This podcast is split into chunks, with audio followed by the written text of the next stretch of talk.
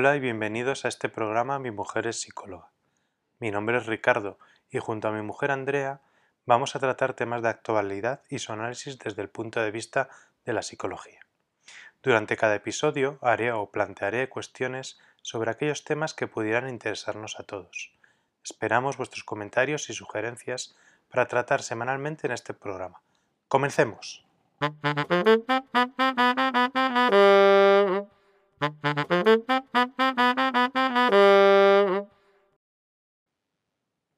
Hola a todos, bienvenidos al episodio 4 de nuestro podcast. Esta semana volvemos para hablar de un nuevo tema, el poliamor. Últimamente veo que en muchos sitios se habla del poliamor, pero no entiendo muy bien qué es eso. Amor, ¿me lo puedes explicar? Hola a todos, nos encanta que estén aquí. Hoy el tema es bastante polémico y me encanta que lo vayamos a conversar. Em, y sí, la verdad es que nos hemos encontrado como con diferentes situaciones que nos llevan a, hablar de hoy y además ha sido la petición de una de nuestras oyentes, así que aprovechamos. Bueno, lindo, el poliamor em, lo que consiste es en amar a varias personas a la vez. lo que pasa es que es de forma consensuada, es decir, todos están de acuerdo. Eh, y eso hace que sean relaciones conscientes y digamos con un tipo de ética, por decirlo así. Entonces, las personas que lo defienden dicen que, que el amor no tiene por qué estar restringido, es decir, que uno no tiene por qué quedarse solamente con una persona, que el amor es algo más amplio y más libre. Entonces, eh, pues si quieres a alguien, deseas lo mejor para esa persona y eso incluye pues que cada uno pueda ampliar sus horizontes. Entonces ese es el, el poliamor. A las personas que lo practican se les dice que son poliamorosas. Eh, y de eso se trata básicamente. Mm. Y entonces en la cultura árabe, sobre todo los jeques que se lo pueden permitir, porque tienen muchas mujeres, ¿serían poliamorosos? No, los jeques no son poliamorosos, sino que son polígamos. La, el, el, poliamor tiene, no es lo mismo que ser polígamo. La poligamia tiene que ver con una persona, sea hombre o mujer, que tiene varias esposas, ¿vale? ¿Vale? Entonces los jeques lo que son es polígamos, no poliamorosos. Mm. Mm. Y, y, en el y en el caso de intercambios de pareja, ¿sería también poliamor?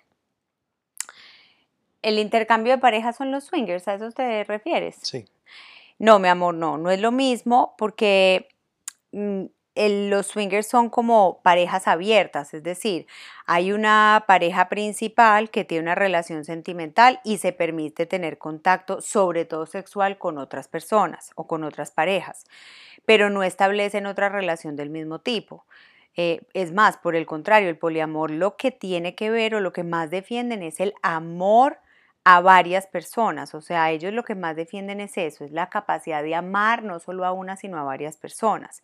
No solamente tener sexo con ellas. Entonces, no tiene que ver con que haya una pareja principal y que y que digamos que otras sean las parejas secundarias, por decirlo así, sino que todos tienen el mismo, la misma jerarquía, ¿vale?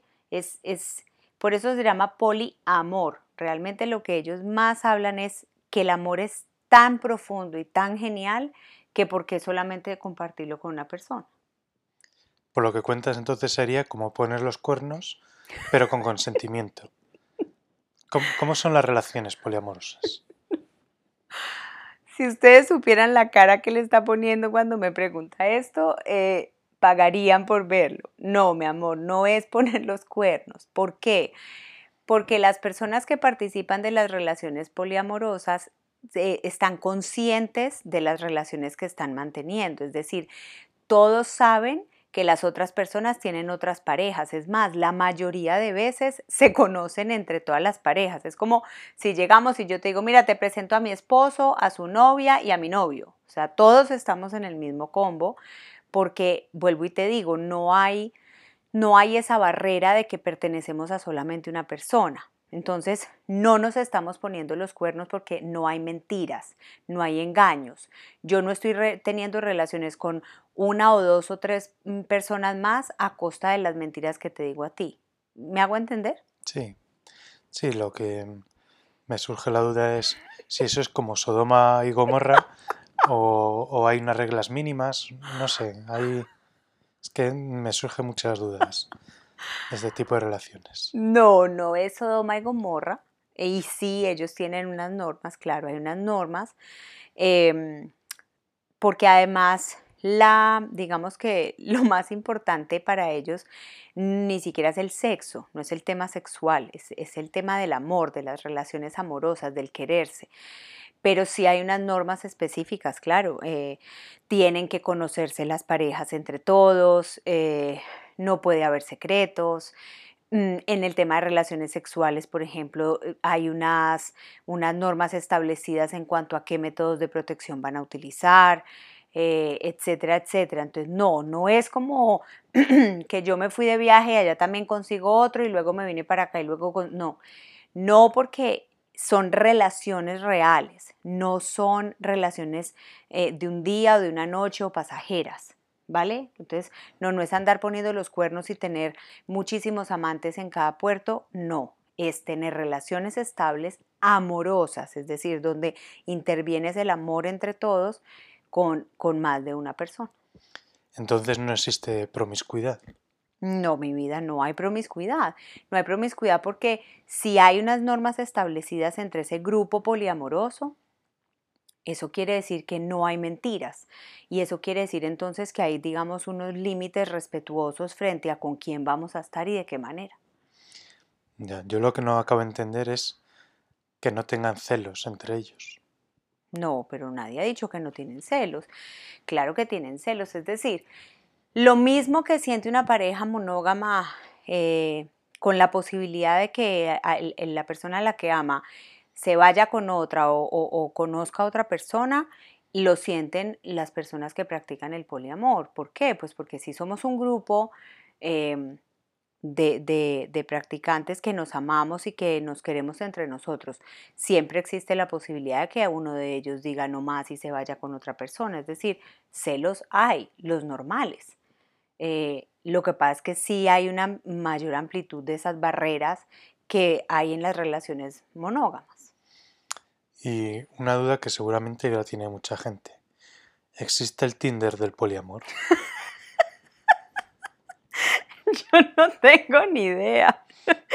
Debe haber redes sociales, seguramente hay grupos y yo me imagino que Facebook, qué sé yo, las redes sociales dan para todo, pero pues Tinder específicamente, no sé. A mí lo que, lo que me parece muy, muy interesante de esto es que eh, no, no es que haya una estructura típica de esas relaciones poliamorosas, es decir, alguien puede tener dos parejas estables eh, y que no estén con nadie más, o tres parejas que a su vez tengan otras parejas, o dos parejas con relación principal y otra como una relación secundaria, es decir, pueden ser bisexuales, eh, tener amantes de dos géneros. Lo, lo interesante de esto es la amplitud de mente que todavía nos cuesta mucho a varios.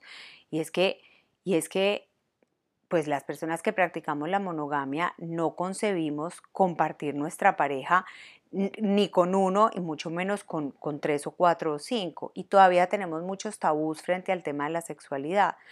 Y yo lo que veo ahora es eso, es como esa posibilidad de abrir la mente y compartir la vida con muchas otras personas. Y sobre todo que si además es como desde el compromiso, desde el respeto, desde la apertura, desde la sinceridad, pues me parece interesante. Yo no lo practicaría porque yo no te quiero compartir con absolutamente ninguna otra mujer, mm, ni mucho menos un hombre, pero, pero me parece interesante y respeto la decisión de, las personas que, que, lo asumen así. Gracias, mi vida, por, por tus explicaciones y por no compartirme con nadie. Yo de lo que estoy seguro es que te poliamo mucho.